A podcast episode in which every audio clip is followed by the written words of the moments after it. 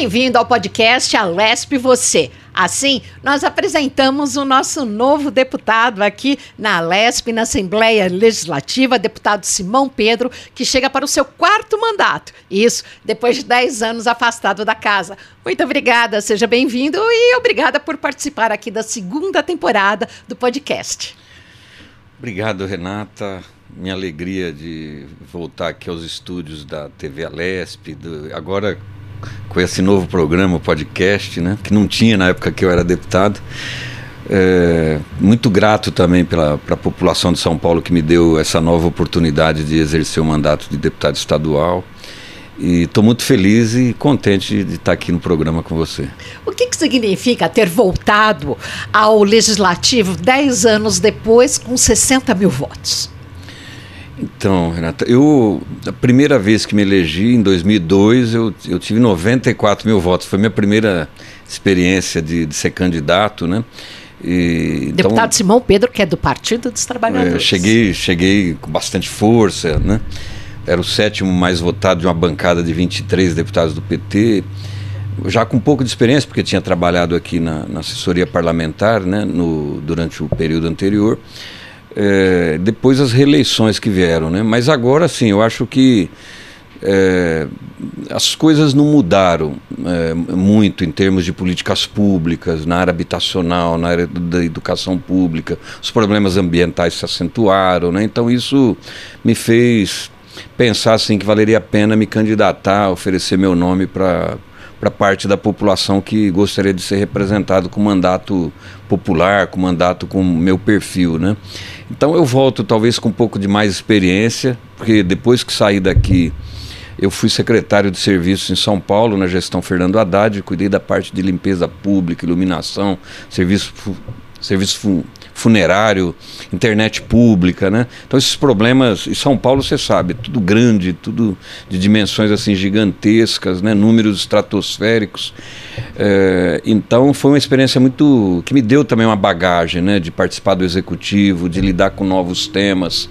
É, então volto com mais experiência, mas com a mesma disposição de procurar ajudar a resolver problemas é, crônicos né, do Estado de São Paulo, que eu acho que nós vamos ter essa nova oportunidade a partir de agora. Agora, o que e como fazer diferente nessa nova legislatura? Então, Renata, é, nós vamos continuar. É, eu sou do PT, como você falou, e o PT vai, vai, vai ser um partido de oposição aqui na Assembleia Legislativa, junto com o PSOL, junto com os, com o PCdoB, né, que fez também um deputado com a rede. E ser oposição, Renato, eu sempre falo isso, não é votar contra tudo que vem do governo, ou achar cabelo em casca de ovo, ou, ou achar, tentar achar chifre na cabeça de cavalo, né? É, mas é uma função importante dentro da democracia é, de fiscalizar o governo. É lógico, todo deputado tem a incumbência de fiscalizar o executivo, isso é papel do, do parlamentar. Né? É, mas cabe mais à oposição fazer a, a, a essa, essa parte de fiscalização. Então nós vamos fiscalizar o governo do Estado, né? nas áreas que a gente tem condições de fiscalizar. É, eu então assim não mudou muito, né? Mas é, sai o PSDB depois de quase 30 anos no governo com agenda que nós também fazemos oposição, porque, por exemplo, a agenda só de privatizações. Repetitiva, né? É, só privatizar. Então se privatizou muita coisa no Estado e, e isso não trouxe. É questionável a melhoria que, que isso trouxe. Por exemplo, ah, privatizou-se as estradas mas melhorou. Mas só que o custo para o cidadão, né, para a produção paulista, o preço dos pedágios, é, eu acho exorbitante. Então, é, nós vamos ter que olhar isso com mais. Então, essa pauta não mudou com o Tarcísio, porque ele vem também com agenda que a gente chama de agenda neoliberal, que é diminuir o papel do Estado, a presença do Estado e aumentar a presença do mercado. Né? Por exemplo, na questão da água, Sabesp, né, nós temos uma oposição e vamos fazer oposição à venda da Sabesp, porque a água é um item fundamental para a saúde, para a vida, para a produção de alimentos, né, para o para o cidadão, né? Então não pode ser tratado como uma mercadoria. Você lembra que recentemente um repórter é, de uma grande emissora chorou ao ver que o preço da água estava sendo durante cobrado a, assim a tragédia durante a tragédia, né? Então nós não a água é um bem vital, né? Agora então, a, a, pergunta que eu faço e, e, e durante todas a, todo o carnaval que nós observamos e vimos as entrevistas tudo, todas do governador falando da presença da Sabesp, que ela estava reativando todas as linhas, será que a, a empresa a ser privatizada teria essa mesma expertise dos técnicos, então, né? É só você pegar o exemplo da, dessa grande empresa de geração eh, de energia eh, que foi privatizada pelo governo Bolsonaro, né? Sumiu da minha cabeça agora o nome dela, Eletrobras. Sim, né? Eletrobras. Né? E deu uma crise de energética no estádio Roraima, ali na região amazônica. É, e aí a nova empresa que estava lá assumindo não tinha competência de resolver os problemas, teve que entrar o Estado. Né? Olha o SUS, né? É, o SUS antes da pandemia só se falava em privatizar a saúde, privatizar a gestão da saúde, privatizar a saúde. E o, o, a, o SUS foi fundamental, a produção de vacinas, a capacidade de distribuição né, e de chegar em lugares longínquos. Né? Por exemplo, será que privatizar os Correios, que agora saiu da agenda, né? É, aqueles, aquela, aquele cidadão que mora em cidades distantes receberia o serviço como recebe hoje? Né?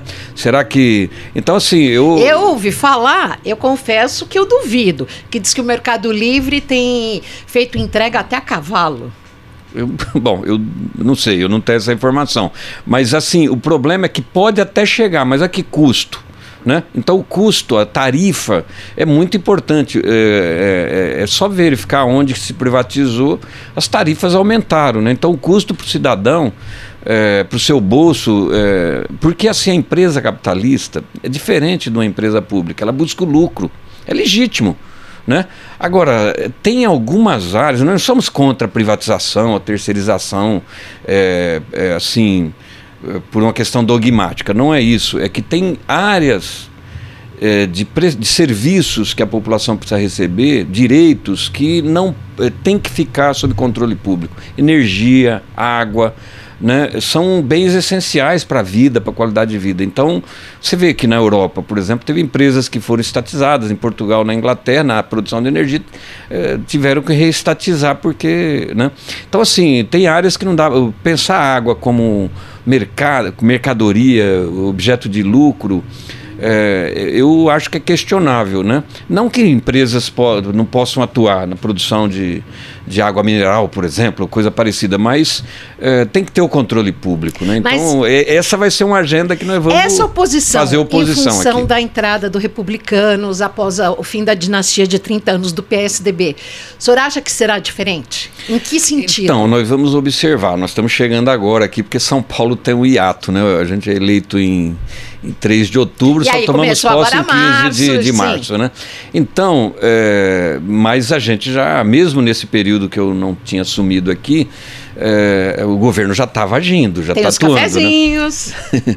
pois é, então é, a gente tem que observar. Por exemplo, na questão das universidades, né? O, o Tarcísio está passando a ideia que ele, ele não vai seguir aquela agenda bolsonarista de negar a ciência, de perseguir as universidades, de perseguir o conhecimento, né? Porque o bolsonarismo, estrito senso, ele aposta na ignorância, né? Na aposta na desinformação, é, no caos, né? Na manada. É, então, e aí... É, Renata, é, precisa ver como é que vai ser o tratamento. Será que vai ser aquele tratamento de buscar é, perseguir a universidade, perseguir a pesquisa. Eu me parece que nesse quesito ele não vai, ele está dizendo que não, né? É, não vai ser negacionista, né? Mas é, é, temos que ver, né? Nós vamos observar e vamos fiscalizar, né? É, é tem que ter diálogo com o governo federal. Isso é bom, né? Se ele tiver um projeto é, que seja bom para a sociedade, seja bom para a população, que esteja em parceria com o governo federal, etc., por que não aprovarmos? Né? Então, essa vai ser a nossa postura aqui, Renata. O senhor chega dez anos depois aqui na Lesp com uma população muito mais vulnerável, né? Sim. Uma situação econômica pior para a sociedade. Pois é, por exemplo, eu, eu quando entrei, eh, antes de ser... Até porque tivemos uma pandemia. É, não, antes de ser deputado, Renata, aqui do, nos anos de 99 e 2000, é, eu ajudei a formula, form, formular um programa chamado Fome Zero. Que era ideia assim, é, que isso foi aplicado no governo federal pelo Lula quando ele entrou, ele levou um companheiro nosso da Unicamp, professor José Graziano da Silva, que depois se tornou secretário-geral da FAO, né, um órgão da ONU de pro, promoção da agricultura e de, de combate à fome. É, o, então nós implantamos uma série de políticas é, e que tiramos o Brasil do mapa da fome. Por consequência, São Paulo também. Esse tema voltou, infelizmente. Né? Então é um tema que quando eu entrei aqui, é, em 2003, ele era um tema forte e candente. Hoje a gente volta com esse mesmo tema, infelizmente porque eu queria trabalhar novos temas, a questão tecnológica, acesso à internet, mas vamos ter que trabalhar no combate à fome, na, na, na estímulo à produção de alimentos. Né? Então são temas. Eu, eu sempre atuei e avançamos muito na questão habitacional. Né? Mas olha, é, a paralisação do Minha Casa Minha Vida, a paralisação das políticas do CDHU, de, de produção de, de, casas populares né, para a população de baixa renda, então agravou a crise. Eu acho que a crise habitacional é pior hoje do que ela era em 2003. Não a vigésima legislatura, aumentou. que é essa legislatura que começa agora em 2023, ela tem uma, uma força maior no que diz respeito a essa questão da habitação. Eu acho que sim, a crise habitacional Tendo explodiu. em vista, mês passado, a tragédia que tivemos no litoral norte. Pois é, aquilo é, é só um, um, uma pequena amostra um flash, de, né? de, como um flash de como a população está vulnerável. Por exemplo, o Pantanal aqui em São Miguel Paulista, na Zona Leste, na região da Várzea do Tietê, ali no Jardim Helena, Sim. divisa com Itacoaxetuba, né? Ali, é, por mais que houver avanço assim no Jardim Romano, com a construção do poder, do dique ali, né, para conter a, a, as enchentes naqueles bairros do Ilitaim, mas o Pantanal Chácara Três Meninas. É, é, de novo, esse mês ainda o pessoal está embaixo d'água lá. Eu né? sobrevoava né? a região, porque eu, durante 10 anos eu fui repórter aérea. Eu sobrevoava a região há 10, 15 anos atrás, era igualzinho que acontece hoje. Pois é, então eu, eu fui lá recentemente, com, inclusive com o ministro do Desenvolvimento Agrário, que morou naquela região, atuou, atuamos junto, ele é deputado federal, Paulo Teixeira, é, e assim, fiquei assustado de observar que o número de ocupações ali aumentou. Por que, que aumentou? É, a omissão da prefeitura, sim, né, que devia coibir, devia fiscalizar, o DAE, é, mas não tem política ali, né? De, então não tem política habitacional, eu não vou ocupar esse povo povo está buscando um direito seu de ter uma moradia, né? E às vezes não tem noção de, eh, do, do que, que, pode. Às vezes ele até sabe que é, é, ele vai estar. Tá sujeito a. Sujeito a, a, sofrer uma enchente e tal, mas o que, que vai se fazer, né? Então, é, eu acho que o Estado devia. É, atuar muito mais fortemente. Tem recurso para isso, porque lá atrás o Estado de São Paulo aumentou o ICMS de 17% para 18% com o compromisso de utilizar esse 1%, que acho que hoje dá uns 2 bilhões de reais, para aplicar em moradia popular. Infelizmente, nunca se utilizou totalmente esse recurso para isso, e nos últimos 10 anos paralisou mais ainda. Né? Olha o que é a CDHU, só se fala em produção PPP, parceria público-privada, para a população que tem uma renda é, que, que dá para comprar no mercado, mas a grande maioria não tem.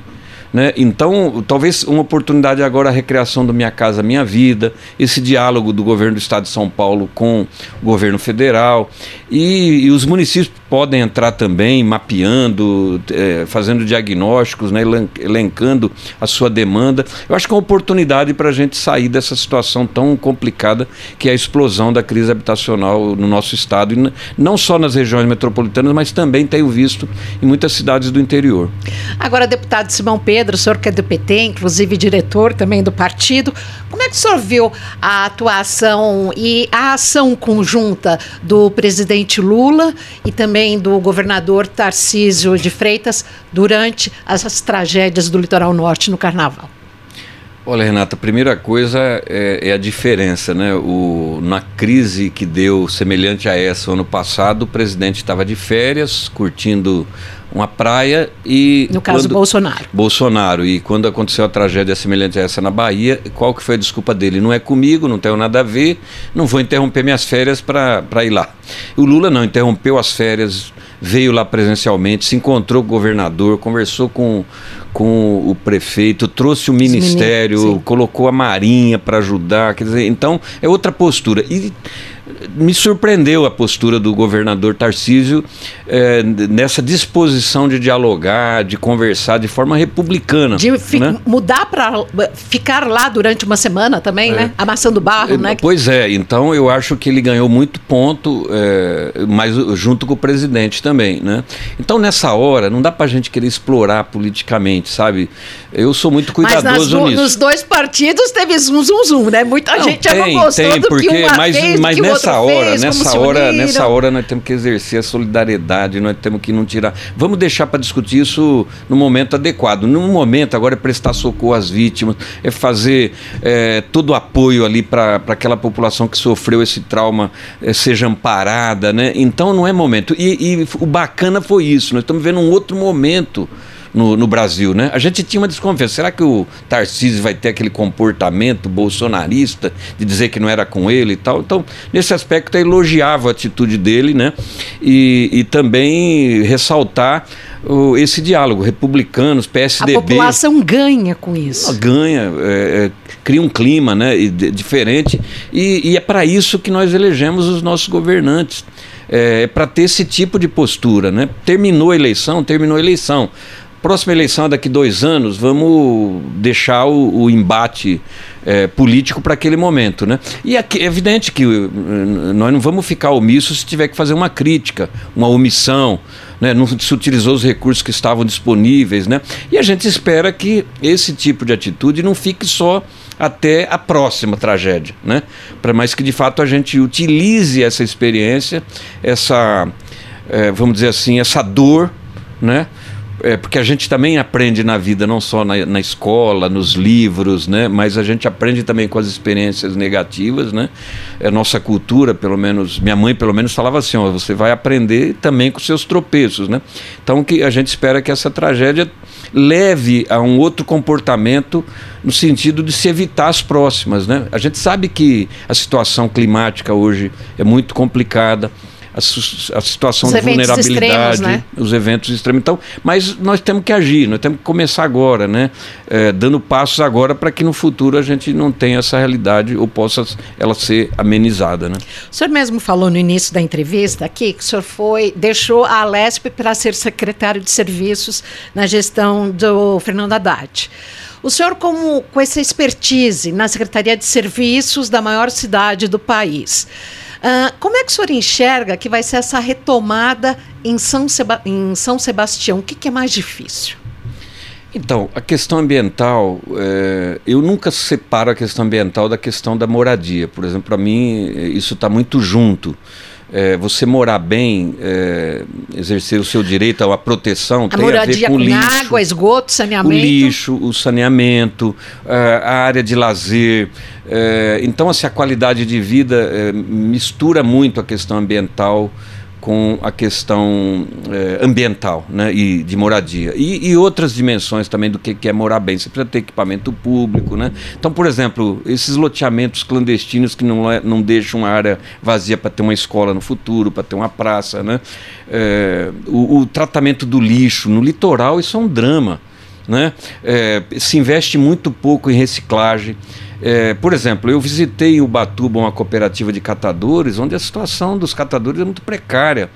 Né? Então, eu, outra coisa, o, o, vou dar um exemplo: os resíduos de Ubatuba, eles têm que subir a serra, os caminhões, para fazer o pra trazer o transporte aqui para agora Paraibuna, mas se levava para Tremembé. Olha o custo disso, né? Então por que não se investir pesadamente na reciclagem, eh, no, nas cooperativas de catadores para ter outro tratamento? Não só o lixo seco que, que o copo, o plástico, né? Tô vendo aqui que É, a, quando o senhor a, saiu daqui a 10 anos, nós, nós tínhamos aqui o tá... programa Lesp sem papel aqui com os nossos copos recicláveis. Sim, mas por exemplo, reutilizáveis. O, o, o lixo nem, nem é certo falar lixo, né? Os catadores falam, Simão, fala em resíduos. resíduo, né? Mas os resíduos orgânicos, né? Porque não se fazer compostagem. Eu fiz uma experiência aqui em São Paulo, Renata, de construir os pátios de compostagem, né? Primeiro, incentivar a compostagem doméstica, que é o você tem em casa uma composteira, um, um minhocário e em vez de você descartar o, o lixo orgânico, resto de feira, é, é, resto de salada, casca de fruta, essas coisas, dá um belo composto orgânico de se você fazer de forma correta, com a composteira, né, com a técnica correta, é muito simples, né? Eu faço em casa, é, inclusive comecei para dar exemplo, mas depois em casa a gente, é, vamos dizer assim, viciou em, em descartar e fazer o composto, né? É, agora, numa dimensão maior, vou te dar um exemplo. Quando eu cheguei em São Paulo, são 870 feiras semanais na cidade de São Paulo. Aquelas feiras livres. Cada uma, em média, produz uma tonelada de resíduo. Umas a mais, outros menos. Uma tonelada. Sabe o que, que acontece? É, a, a, empresa de varrição, de limpeza, ela vai lá com os trabalhadores no final da feira, tem todo um trabalho, uma, duas, três, quatro horas para limpar. Sim coloca esse resíduo no caminhão e ele vai descartar lá no aterro. Utilizando as avenidas, as ruas, a marginal, é, a, a, até a rodovia, porque parte de São Paulo é descartado lá em, em Cajamar, né? E outra parte vai lá para o extremo São Mateus. Eu falei, isso não tem sentido, é um resíduo puro, um resíduo que poderia se transformar num, num, composto classe A e abastecer os, os, agricultores familiares do entorno de São Paulo, dentro de São Paulo mesmo. Então nós começamos com um pátio de compostagem aqui na Lapa, é, onde não mais levaremos os resíduos das feiras da Lapa para o aterro e sim naquele pátio de compostagem ali na Marginal, né? ali perto da TV Cultura. Sim. É, depois a, a experiência foi Marina, tão né? é, a experiência foi tão exitosa que nós fizemos um no Parque Dom Pedro. 30 toneladas por Ao lado dia. do Mercadão.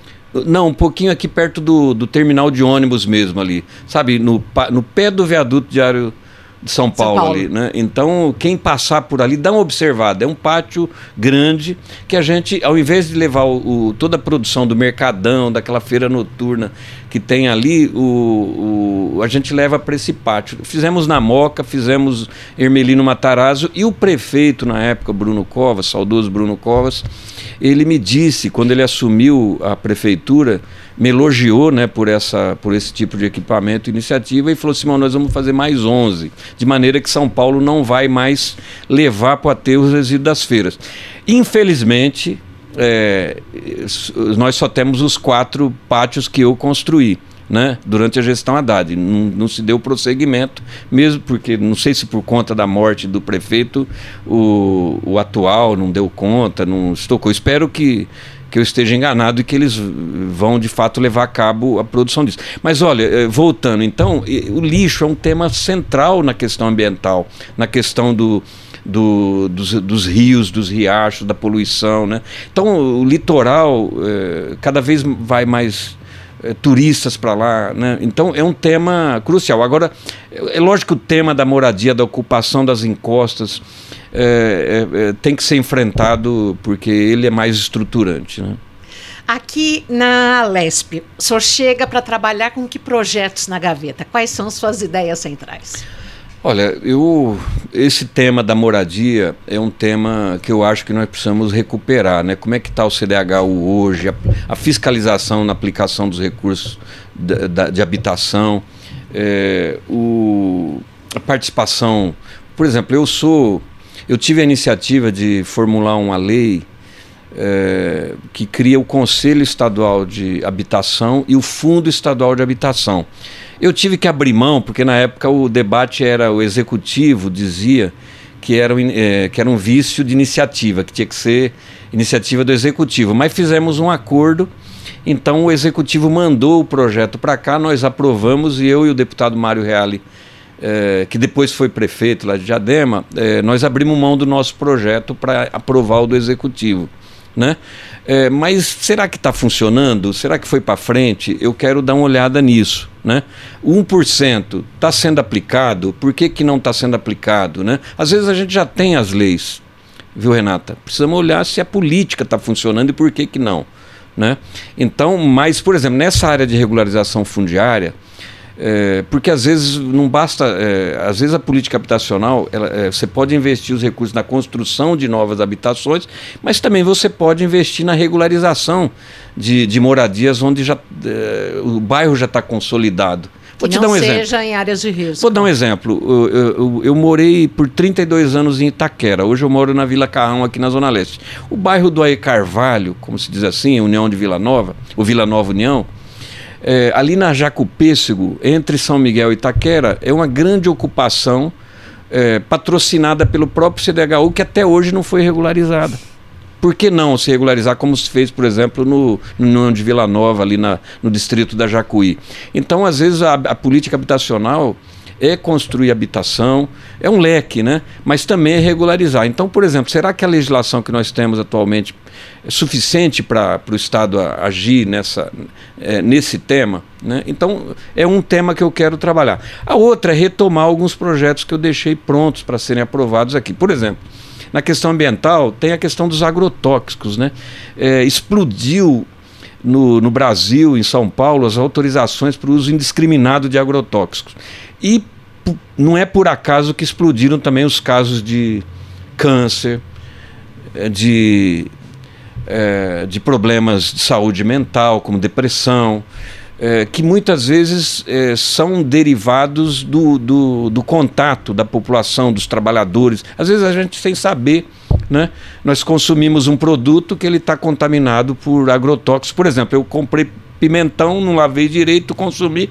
E às vezes essa doença vai se manifestar daqui 10 anos, 5 anos. Né? Então eu, eu acho que é um tema de saúde pública, regularizar, o, a fiscalizar o uso de agrotóxicos. Então o meu projeto está pronto para ser aprovado aqui. E eu quero ver se eu pego esse tema é, que tem a ver com a questão ambiental, com a produção de alimentos, alimentação saudável, mas também tem a ver com a saúde pública. Né? Então, esse tema ambiental, lixo, né? É, o que fazer com os resíduos pelo interior? Será que as prefeituras têm condições de fazer sozinho? Parece que o governo atual está trabalhando com, com consórcios regionais, mas será que tem recursos? Será que as prefeituras dão conta? Será que o Estado não teria que entrar mais pesadamente?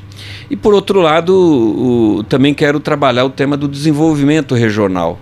Como é que o Estado pode entrar, por exemplo, em ajudar a Zona Leste de São Paulo, que tem 4 milhões e meio de habitantes, a ter ali uma política de atração de empresas para aquela região da Jacupêssego? Que era onde o, o ex-governador João Dória queria fazer. Não era ele? Era ele ou era o Fernando Haddad que queria fazer aquele elo?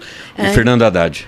Que, Na prefeitura, né? É, com, como era o nome do, do programa, que era para a, acoplar ali a questão, a levar o desenvolvimento, as é, Mas sabe por que, que não acontece, Renata? Eu estudei muito isso, né? moro ali, vivo ali, nunca me conformei com, com aquela situação de que o povo ali tem que viver em região dormitório, né? Todo dia se desloca para onde tem emprego. Por que não tem empregos ali, né? Porque os empregos que vêm são normalmente na área de serviços, shoppings, comércio, né? E, e, a gente queria aproveitar o potencial, por exemplo, da zona industrial de Itaquera, de São Mateus.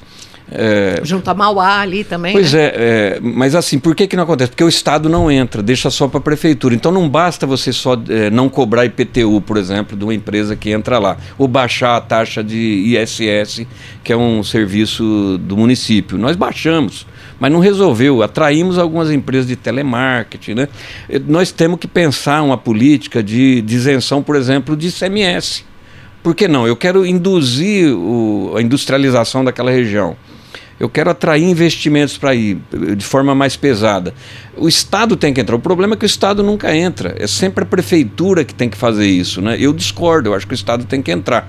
A, a, a Assembleia Legislativa deu uma grande contribuição ao, ao criar a lei que criou o polo industrial de Itaquera, hum. polo ecológico, etc. Eu tive uma lei aprovada, foi a minha primeira lei aprovada aqui, que ampliou o polo industrial de Itaquera, né?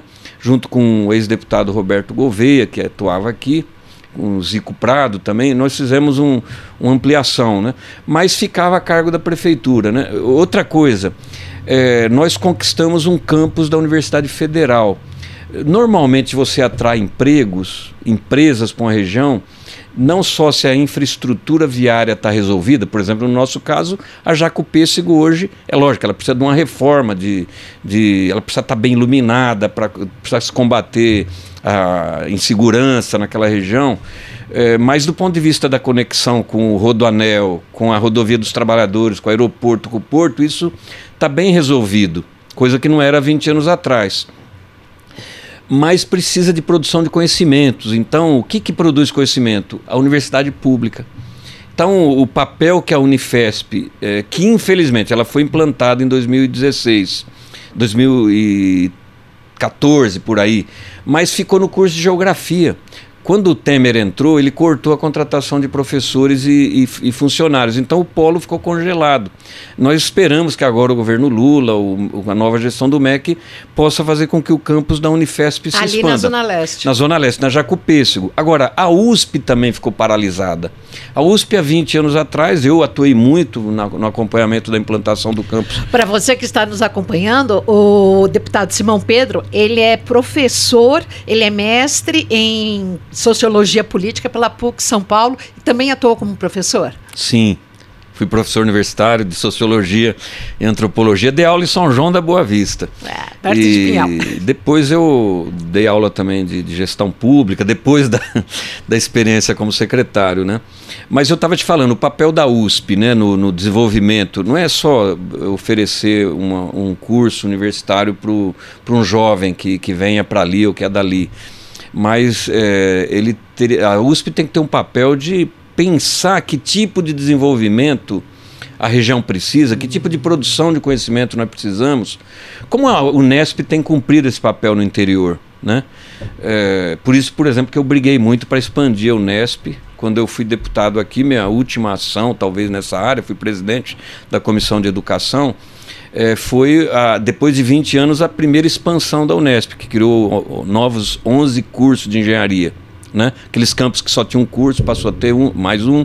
Criou-se o campus São João da Boa Vista. Né? Por quê? Tem um papel fundamental a universidade no desenvolvimento regional é, novos professores morando ali, novos alunos, né? Tem uma movimentação. Que curso que tem na Unesp de São João? Tem dois cursos, que gestão de, é, perdão, engenharia de computação ah, não sabia. e tem um outro curso. Mas é, então, assim, a, a, USP, pensando na Zona Leste, né?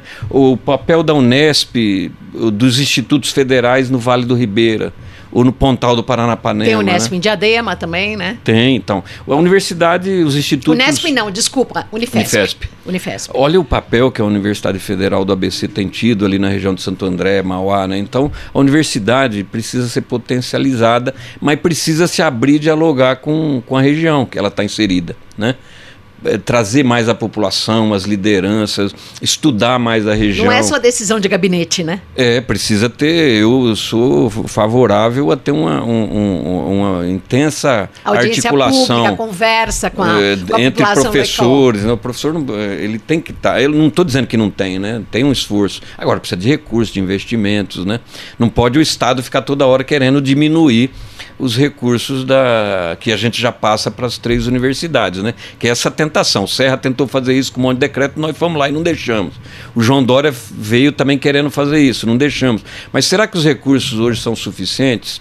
Né? É, por exemplo, a Unesp não, não, não faz contratação de professores há muitos anos é só contratação de professor provisório. Será que não é o caso agora de pensar é, o orçamento dessas universidades? Concurso. Concursos, para você ter, ter, professores ali efetivos, né? Que, que, isso faz uma diferença, né? Então eu quero atuar um pouco nessas áreas aqui, Renato. O senhor falou bastante agora de educação, deputado. Em relação à questão da saúde, a gente sabe que hoje, até em função da tabela pífia do SUS, que não é reajustada aí, se não me engano, há mais de 10, 15 anos, nós temos vários andares do Hospital das Clínicas fechado aqui em São Paulo por essa questão. Como é que o senhor vê isso? E como é que é possível lutar para ampliar o atendimento? Olha, é um a saúde é um tema crucial e que é, se agravou com a pandemia. Eu acho que é papel não só do governo federal novo, mas também do governo estadual, das prefeituras, ajudar a população a recuperar a sua saúde. Né? É, não só o trauma das famílias que perderam entes queridos, mas é, a pandemia deixou muitas sequelas, né?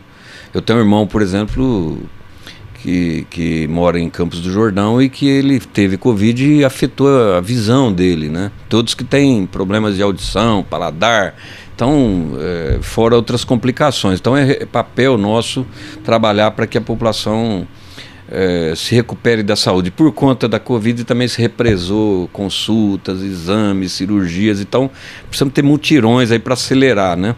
Eu acredito que o governo federal está com esse espírito e precisamos fazer com que. Então tem que ter muita parceria. É lógico que recuperar o, a tabela SUS é fundamental. É uma tabela nacional, você não pode recuperar, é, reajustar só para aqui e ali, é, tem que se pensar nisso. Mas uh, o orçamento da saúde é fundamental, tem que ser garantido. Por isso que eu sempre fui defensor de acabar com aquela PEC 95, uh, o teto de gastos né, federal, porque isso foi um crime contra a população. Porque você eh, limita investimentos na saúde por 20 anos. Né? É, a população cresce, o PIB cresce, você não pode aumentar o orçamento, não só para a saúde, mas educação. Por isso que a, a tragédia da saúde só piorou. Né? Então, agora a gente está aí na iminência de ter um novo modelo né, de controle de gastos públicos por parte dos governos que o ministro Fernando Haddad vai apresentar eh, esse mês ou esse mês que vem ainda. Mas a gente está nessa expectativa. Agora, eh, saúde, educação, políticas sociais, assistência. Não pode ter esse, esse tipo de, de, de limitação como foi imposto. Né? Então precisa mudar isso. É, destravado isso, recompor a tabela do SUS. Agora, o Estado de São Paulo precisa cumprir o, a, a Constituição no, no, que tange o, o, o percentual que precisa ser investido em saúde. Não pode deixar para é, ah, chega no fim do ano, eu vou ver aqui, ah, complemento, ato, então. é, vou dar uma ajuda aqui para Santa Casa ali, tal, tal, tal, né? Precisa ter um planejamento, precisa, né? As Santas Casas, por exemplo, podem ficar de chapéu pedindo emenda parlamentar, né? Precisa ter um planejamento, precisa funcionar. Muitas estão fechando, né? Muito, é, muitos estão se estranguladas, né? Instituições que são parceiras do SUS e que hoje vive a míngua, né? Então, é, eu acho que principalmente tabela do, o, tabela do SUS é fundamental, é. O novo patamar de, de, de, controle de gastos, esse teto de gastos, ainda bem que já foi, é, desculpa a expressão, já foi para casa do chapéu. Né? É, então agora estamos nessa iminência, espero que, que tenho confiança que vai ser um, um, um controle razoável, né? É, precisa ter controles de gastos públicos, sim, mas não pode ser a custa de deixar a população sem saúde, sem educação, sem assistência, sem habitação, né? Principalmente a população mais pobre, que depende dos serviços públicos. É, mas o Estado também precisa cumprir o seu papel aqui, né? de, de controle, de planejamento e de investimentos também. O, o Estado de São Paulo, quando eu estava aqui, sempre a gente reclamava que não cumpria o, o, o, gasto constitucional, que é 11 e poucos por cento. Né? E o tribunal precisa olhar isso. Né? É, é, então, é, é fundamental esse, a gente resolver esse problema para ajudar o povo a se recuperar. E a questão da segurança? Então, Como é que a gente pode melhorar e dar uma qualidade de vida melhor para as pessoas, uma sensação de segurança, partindo eh, primeiramente da questão do, do reajuste da massa salarial dos homens da Polícia Militar e da Polícia Civil. Pois é, eu acho que é, não dá para dissociar o tema da segurança dos outros temas, né? Mas é, nós temos um problema. É, o, o, o, último governo é, jogou muito pesado na, na, na, na, em fortalecer a polícia militar. A polícia civil ficou a Deus dará.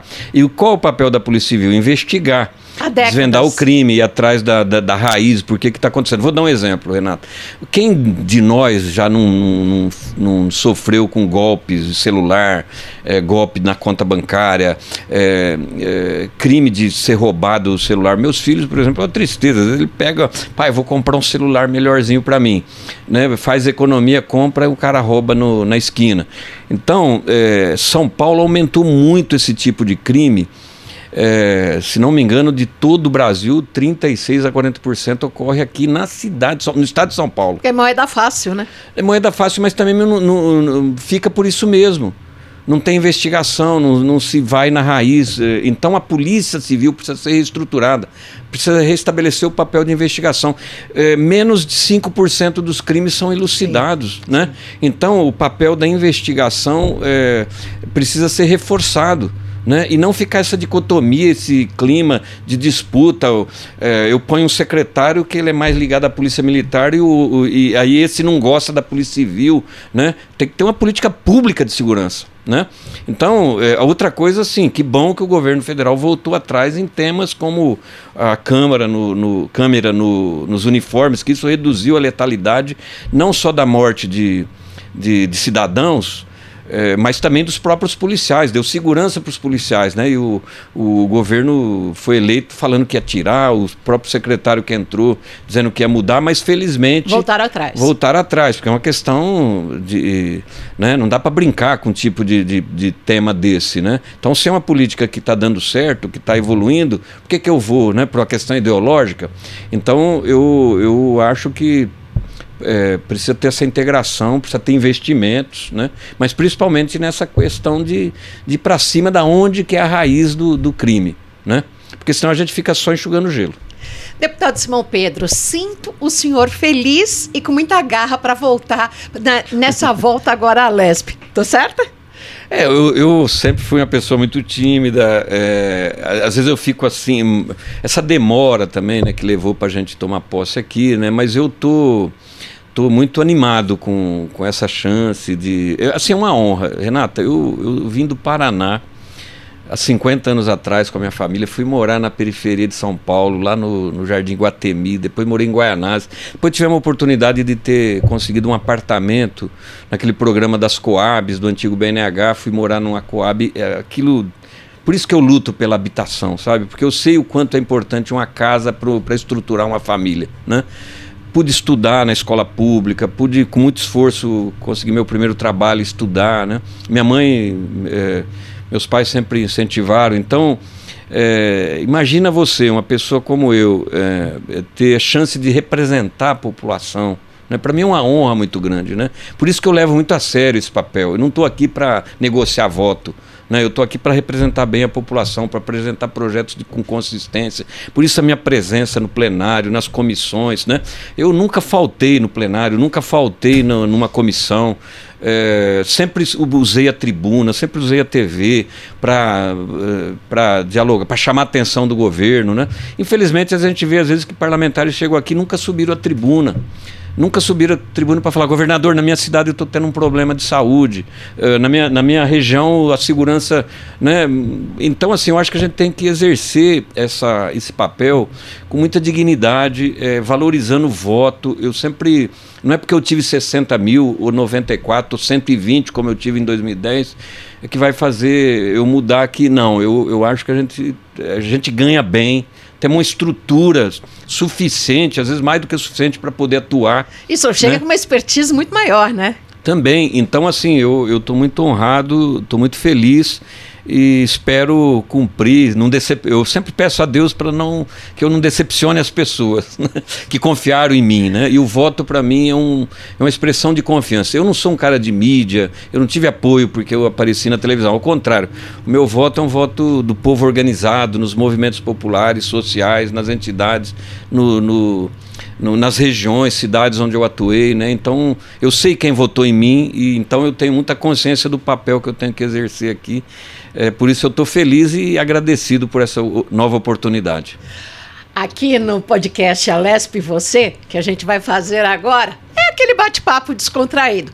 Tem gente aqui que não ganhou mundial, mas está com um sorriso de orelha a orelha, inclusive com um copo verde do Alesp sem papel. Como é que é isso? É palmeirense? Eu sou palmeirense de nascença, né? Eu já falei isso aqui, inclusive, numa outra oportunidade aqui em São, em São Paulo. Meus pais, nós somos do Paraná, região de colonização italiana ali no, no norte do Paraná, na região de Londrina. Meu pai conta pra, contava para nós, né, que uma vez o nos anos 40, quando eles chegaram lá, Londrina estava se formando, se formou o clube Londrina, futebol clube, é, que lá no Paraná, eu torço pro Londrina, é, que o Palestra Itália foi convidado para ir jogar lá e, e, na época ganhou de 11 a 0 no primeiro tempo, né? Então aquela italianada virou tudo palmeirense. Meu pai e minha mãe passaram isso para os filhos, né? Mas vim para São Paulo no, no, no, no meados dos anos 70, tive a oportunidade de ver o Ademir da Guia num jogo no Parque Antártica, um Palmeiras e Santos, né? Então, o Palmeiras naquela época, academia, ganhando tudo, né? Como hoje. Então, é, a, a, ser palmeirense, assim, é um... Por isso que eu brinco com a questão de nascença. Mas eu tenho uma esposa corintiana, um filho corintiano, e um é outro é? São Paulino. Quando, quando a gente é, tem... É a democracia, né? Eu costumo dizer que é, o futebol, diferente da política, né? É, é, torcer para um time pode ser até uma coisa sadia, pode ser divertido, né? É, o que você não pode é ter um fanatismo, assim, né? De, de, por exemplo, tem gente que pega o salário, ao invés de cumprir a sua obrigação de prover sua família, gasta né, inadequadamente, então o, o, o parte para violência, coisa parecida. Mas a torcer não, não traz consequências assim ruins para a tua vida, ao contrário. É, a política sim, né? A política, se você votar errado, escolher o seu representante errado, pode te trazer consequências negativas, né, se for o caso. Agora, é, eu gosto muito de jogar futebol também, meu, meu hobby, é, desde os 14 anos eu jogo na várzea. Olha, ainda Agora, hoje joga?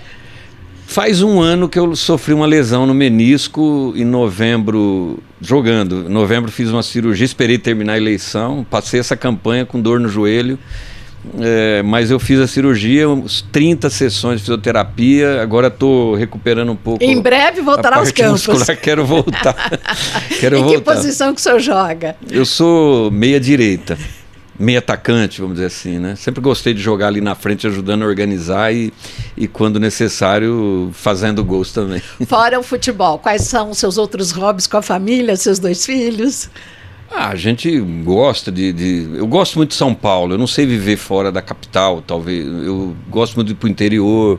É, a gente frequenta aqui a cidade de Socorro, que a gente tem familiares lá.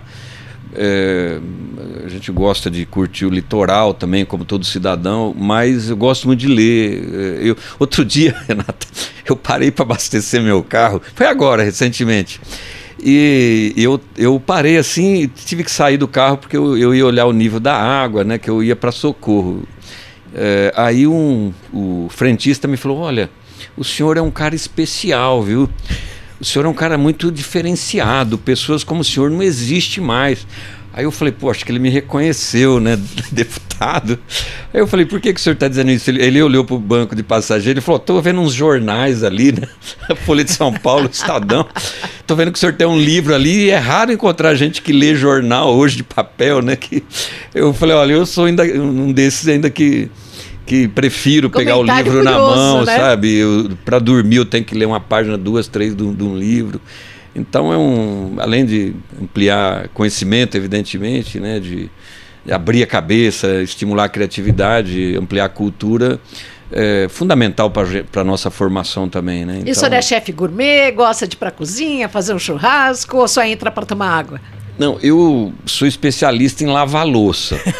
Pronto, já disse tudo. Não, a minha, a minha mãe sempre. Nós somos 11 irmãos e desde pequeno a gente tinha tarefa em casa, né? Por exemplo, lavar louça de, do almoço domingo cabia a mim, por exemplo, né? Meus irmãos pegavam outras tarefas.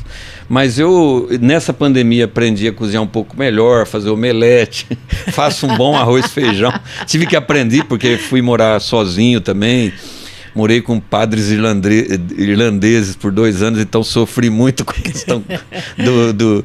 E você sabe que a alimentação é um item da nossa cultura assim fundamental, né? Então, hoje eu, sei me virar, mas não, não sou um especialista, não. É, me viro bem, mas a minha companheira Vilma é uma excelente cozinheira e eu procuro ser apoio dela ali, auxiliar de cozinha. É, é, é, gosto, gosto de estar em casa também. E né? que cozinha o senhor prefere? Italiana, japonesa, espanhola? Uma boa ah, carne? Eu, eu gosto muito da, da cozinha brasileira, né? da sua variação, da comida. Eu sou paranaense, mas aprecio muito a comida nordestina. Barreado, né? né? Que tem lá no Paraná, não é? É, ali na região do, do da Serra, ali, né? Indo para Paranaguá, né? Morretes. Isso. Mas eu gosto muito da comida do interior, a comida mineira, eu aprecio muito a culinária brasileira, né? Mas não dispenso também a, a, a culinária italiana, massas, pizza, né? Eu e quando é eu vou um pro palmeirense, tive, né? tive a oportunidade para o exterior, eu também gosto de experimentar, né? Eu já já estive na América Central, já estive no Chile, sempre eu chego e também procuro, mas eh, a comida brasileira eh, não tem o que, o que a supere, assim, vamos um dizer. Um belo arroz e feijão com uma farofa gostosa. É isso. Ah, então tá bom. Olha, você conheceu um pouco aqui do, dos hobbies do deputado Simão Pedro, novo deputado aqui na casa, em sua vigésima legislatura. Esteve presente aqui aos novos estúdios da segunda temporada do podcast Alesp Você, deputado Simão Pedro do PT. Muito obrigada pela sua participação conhece o caminho, seja sempre bem-vindo, volte sempre para contar aos nossos ouvintes e internautas tudo o que o senhor está fazendo aqui em prol do Estado de São Paulo. Obrigado, Renato. Obrigado pela oportunidade. Parabéns aqui aos profissionais da TV Alesp, que eu sempre prestigiei, sempre valorizei e acho que nós temos que prestar contas para o nosso eleitorado, né, do que a gente está fazendo. Quero agora montar um conselho político do meu mandato. Eu sempre prezei muito em prestar contas do que a gente faz, né?